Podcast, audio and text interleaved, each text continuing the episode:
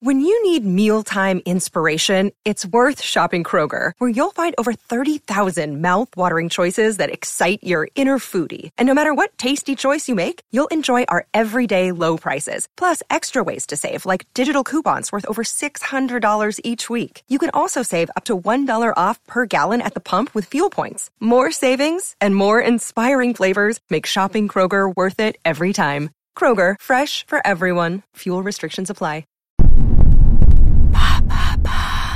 Pourquoi le plus gros streamer français s'est-il fait bannir de Twitch? Merci d'avoir posé la question. Surnommé le French Monster, Gotaga, de son vrai nom Corentin Hussein, 27 ans, est de loin le plus gros streamer français de Twitch avec ses 3 millions d'abonnés. Pourtant, avant-hier, sa chaîne était introuvable sur la plateforme. Plus de streams, plus de rediff, plus de viewers, sa page avait purement et simplement disparu. Très vite, sa communauté s'est mise en branle et un hashtag FreeGotaga a émergé dans les tendances de Twitter avec plus de 20 000 messages. Mais que s'est-il passé? Le mardi 20 juin 2021 à 3h du matin, l'égérie d'Adidas a vu sa chaîne bannie par Twitch sans aucune forme d'explication comme souvent sur ce genre de plateforme où les robots font la loi. Il y a quelques jours, Ponce, un de ses collègues streamers, faisait également les frais de cette manière de faire et voyait sa chaîne bannie durant 24 heures pour avoir diffusé une bande-annonce de film dans lequel on entrevoyait une paire de seins. Mais finalement, qu'a fait Corentin pour mériter ça C'était tout le mystère. Gotaga n'est pas connu pour ses frasques, mais plutôt pour son niveau de jeu professionnel. À l'origine, sa renommée vient de son succès aux compétitions d'e-sport qu'il pratique depuis ses 12 ans.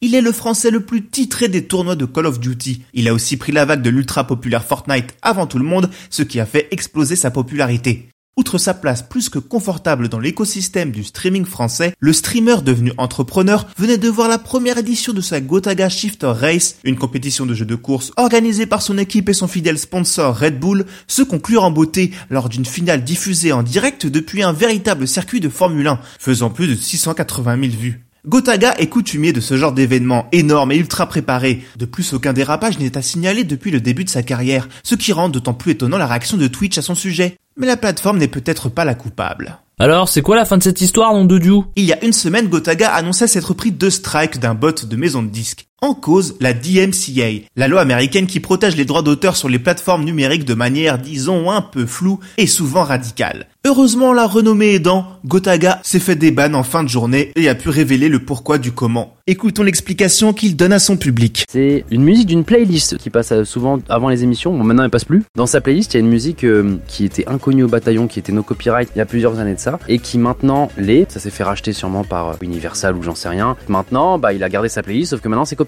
Et du coup, bah, sur plein d'anciennes VOD qui datent, on s'est fait strike une deuxième fois. Et du coup, en fait, le troisième strike, c'est la même musique. Bref, un non-drama total, mais un symbole évident de la façon anachronique des ayants droit de gérer leur business, parfois même injuste, comme cette condamnation rétroactive pour une chanson sans licence, entre-temps rachetée par une major. Et parfois la pratique est à la limite de la malhonnêteté.